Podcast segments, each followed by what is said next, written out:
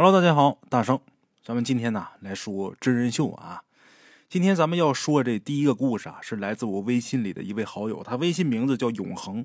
我看这资料呢是来自河南许昌，哎，真实姓名呢叫李新超。这故事是他在二零二三年二月二十四号凌晨给我提供的。哎，咱们鬼友说他是一九八八年出生的，一九八八年出生在河南省许昌市。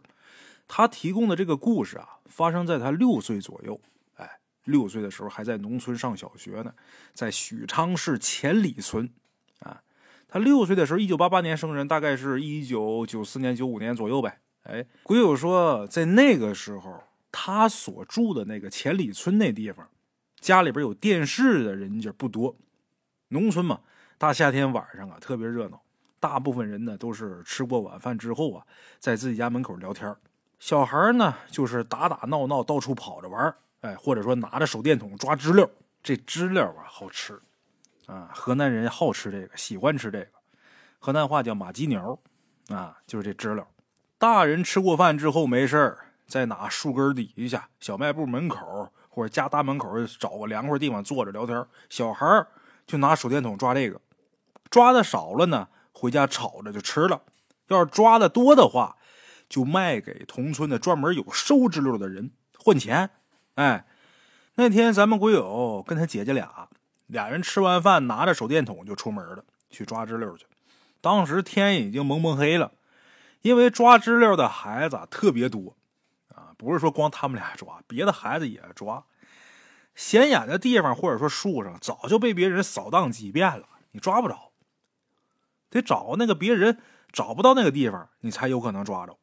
就这么的，咱们鬼友跟他姐俩人就去离他们家不远南边有这么一户人家院里。这户人家呢，平时没人住，这家的老人呢，早些年就不在了，去世了。这家的年轻人呢，早些年也一直在外边打工，所以说他们家院里边就是荒着的，荒草萋萋，杂草丛生。咱们鬼友跟他姐俩就溜进这户人家院里边，开始找知了。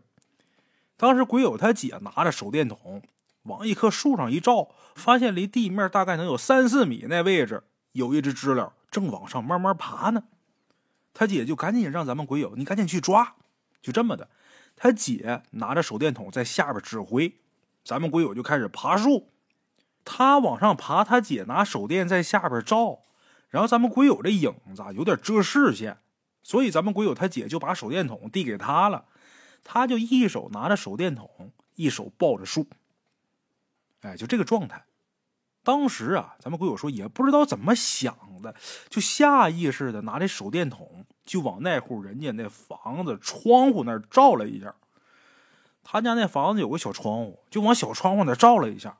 然后，咱们鬼友就看见一个老人，一个老人的面孔，花白头发，没什么恐怖的地方，跟正常人一样，贴着窗户往外看着咱们鬼友跟他姐。咱们鬼友拿手电筒照着他的时候，俩人对视，大概得有三秒钟左右。咱们鬼友很清楚的看见他慢慢的往左下边闪躲，好像是缩下去的。哎呦，这时候咱们鬼友他姐呀，在下边一直催着咱们鬼友：“你赶紧抓呀，再不抓就爬高了呀！”咱们鬼友从树上下，跟他姐说：“不抓了，回家。”他姐还准备问他呢，咱们鬼友急急忙忙就往院子外边跑。跑出院子之后，哇的一声就哭了，一边哭一边往家跑。回家之后，家大人肯定得问呢。鬼友他妈还有他奶奶就问他怎么回事啊？鬼友就哭着把这情况又说了一下。鬼友他奶奶又详细的问咱们鬼友：“你看见的那老人他具体长什么样？”咱们鬼友又描述了一遍之后，鬼友他奶奶就说：“确实是那家已故的那老人，就出门打工那年轻人他妈，很多年前啊就去世了。”在咱们鬼友出生之前，那老太太就死了。哎，就这么的，确定这孩子见鬼了。自己家人再加上邻居都安慰啊，没事没事别害怕，别害怕。后边事咱们鬼友就记不太清楚了。他就记得啊，过了几天，鬼友他爷爷就带着咱们鬼友到那户人家院子里边，带着他去的，给他叫魂听大人说呀，好像是小孩被吓了之后容易掉魂儿，啊。他爷爷给他叫魂再后来这事也就不了了之了。这事儿虽然说过去这么多年啊，咱们鬼友说算起来得快三十年了，但是他还是记忆犹新。现在他爷爷奶奶早就已经不在人世了，现在想起来这件事儿啊，也真是感慨万千呢。那么那位可能说了啊，大圣你这故事不好听，后边怎么不精彩呢？其实往往一些真实发生的案例啊，它并没有像小说那么玄幻。哎，像这种事儿，最后可不就不了了之了吗？孩子又没什么事儿，就不可能出现又什么捉鬼又这个那个的。像这种故事呢，就是贵在真实。你想像小说那么的，哎呀，多么多么玄幻啊，多么多么精彩，最后如何如何的跟这个斗法，那个没有啊。哎，好了啊，这是来自咱们龟友李新超，他在二月二十四号凌晨给大伙提供的这么一个故事啊。接下来呀，再给大伙儿说两个。咱们今天要讲的这第二个故事是来自我微信里的另一位鬼友，他的微信名字呢就是一个刘字，呃，后边一个英文字母 Y，还有一个 N 啊，刘 Y N，也不知道他到底叫什么。看这地区呢，好家伙，这家可远，来自冰岛啊，估计是夏天的。哎，咱们这位鬼友说，他大概在十五岁的时候啊，那时候正好赶上他上初二，赶上上初二放假的时候，他二舅因为上班没空。咱们鬼友帮他们家里边去干活，他帮他二舅家干活，因为他会开三马子。他二舅呢，在邻村承包了点地种花生，正好赶上那年大旱，这花生缺苗缺的严重。就这样，咱们鬼友就帮他舅妈去补种花生苗。他主要的工作呢是负责开车拉水。哎，干了一天呢，一直到晚上八九点钟才干完活。忙完了，开着三马子往回走。走着走着呀，就感觉其中有一段路特别凉，那种凉意就感觉好像能把身体给穿透似的。当时咱们鬼友还感觉挺舒服的，毕竟干一天活嘛，全身都是汗。就这时候，他就看见前面啊有一个很模糊的人影，这人走着走着就消失了。可是就是一条路，没有岔路，这人哪儿去了呢？当时咱们鬼友可没往灵异方面想啊，以为这人是不是上旁边地里了。哎，没多想。等咱们鬼友回家的时候呢，他爸妈还给他留了饭了。他爸妈让他吃饭，然后洗个澡再睡觉。当时咱们鬼友感觉特别累，没胃口，也不觉着饿，简单的洗漱一下，往炕上一躺就睡着了。接下来咱们鬼友的感觉就是一个很长很长的一个梦。在梦里啊，他感觉自己在一个小房间里边，这小房间呢点着煤油灯，特别昏暗。仔细看看周围环境，看见这炕上啊放着一个小炕桌，再看这炕桌两边一个老头跟一老太太对面而坐，桌子上放着很多点心，这些点心都是八十年代常见的那种。这俩老人呢，看这个相貌啊很和蔼，能看清面容，但是咱们鬼友不认识。虽然说不认识，但是感觉很亲切，他也没觉着害怕。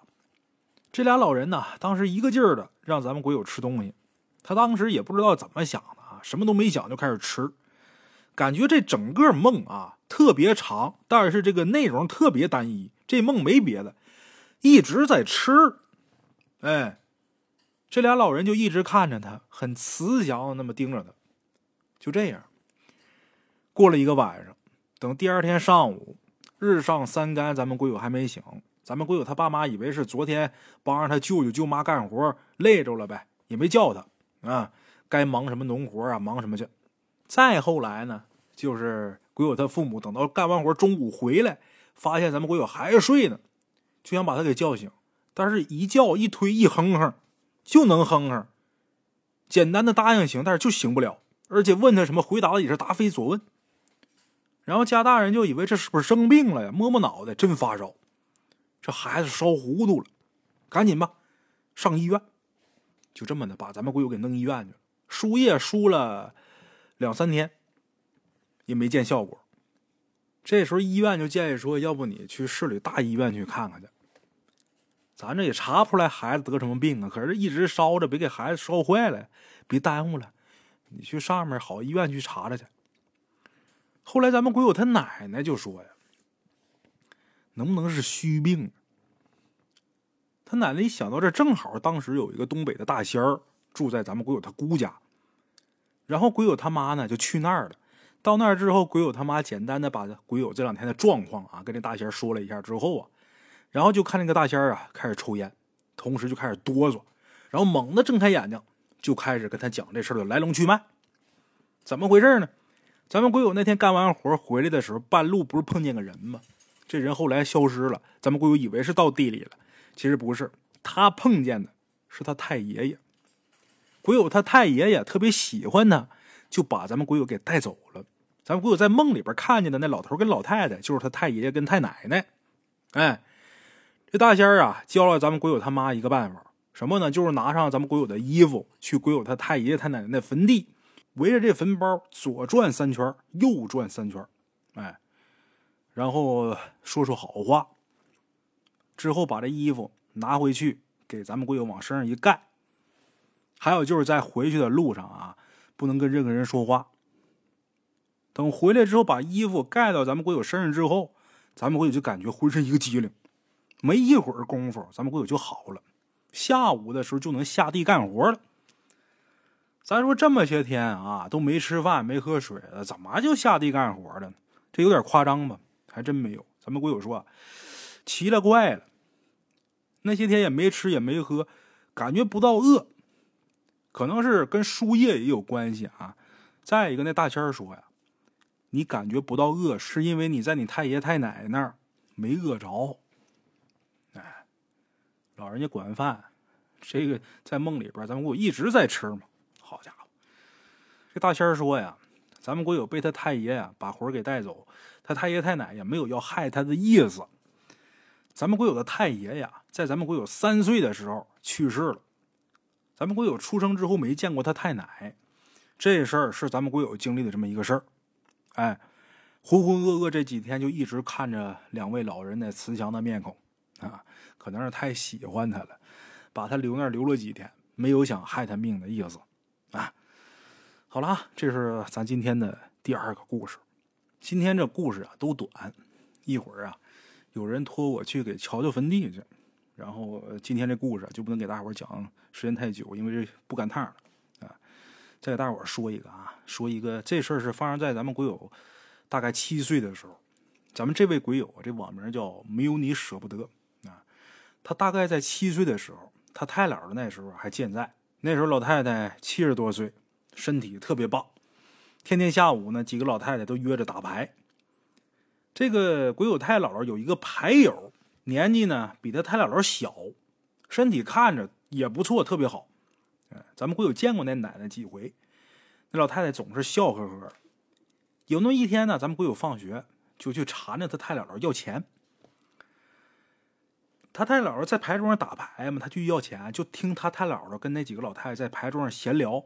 其中，他太姥姥这牌友就比他太姥姥岁数小这位啊，就跟他们说：“说我呀，昨天梦见我儿子了。”这老太太是个苦命人。她儿子三年前得癌症去世了，白发人送黑发人。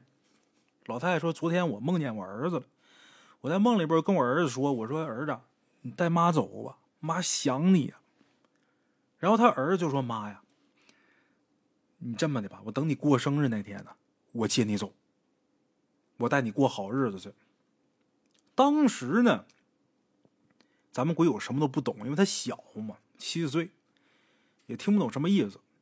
后来再听见这事儿的时候，就是几个月以后了。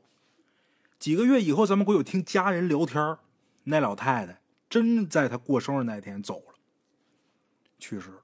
这不是胡编的。这事儿你看巧不巧？